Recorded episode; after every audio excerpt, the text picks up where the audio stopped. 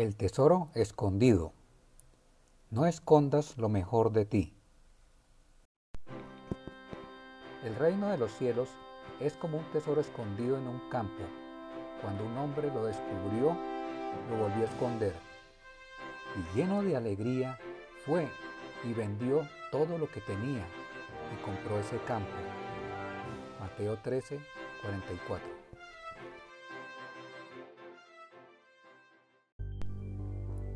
Lo anterior es lo que grandes genios o inventores como Tomás Alba Edison han hecho con sus pensamientos.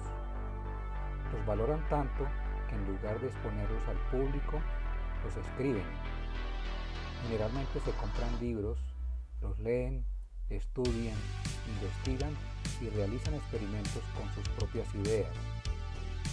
Cuando comprueban lo que funciona, invierten todo su tiempo y todo lo que poseen para desarrollar un negocio próspero a largo plazo.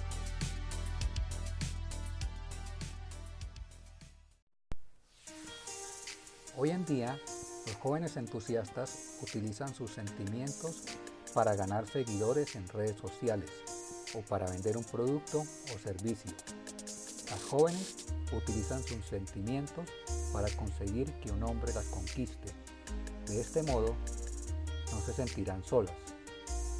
Las personas que han adquirido experiencia utilizan su voluntad para hacer planes estableciendo metas que se puedan medir y cumplir, trabajando constantemente hasta lograr resultados.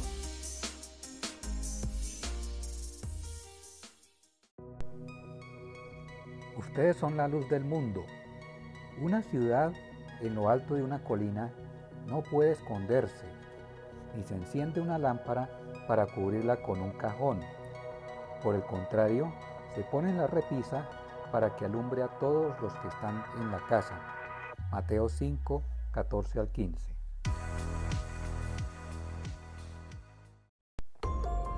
Cuando no enfrentamos nuestros temores, terminamos comportándonos como aquel hombre que escondió su talento en la tierra.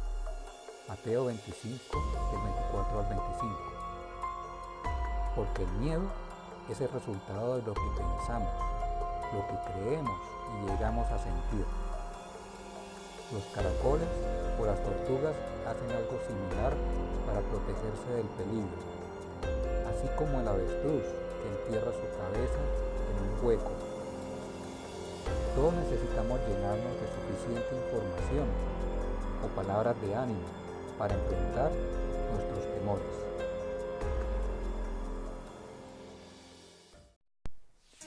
Dios ha regalado a cada ser humano una medida de fe para dar lo mejor de cada uno. No escondas más lo mejor de ti, ni lo que tienes para dar, ni lo que piensas, ni lo que sientes que debes hacer. No le temas al fracaso, porque todo te funcionará si lo crees de corazón.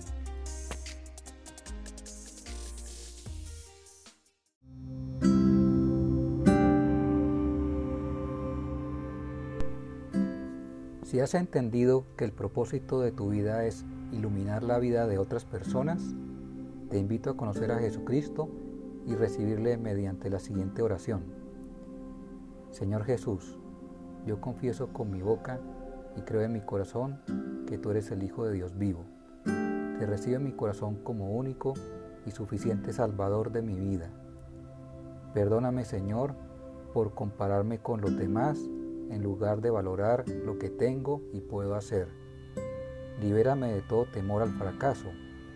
Lávame y límpiame con tu sangre preciosa derramada en la cruz del Calvario. Escribe mi nombre en el libro de la vida. Séllame con tu Espíritu Santo. Gracias Señor. Amén.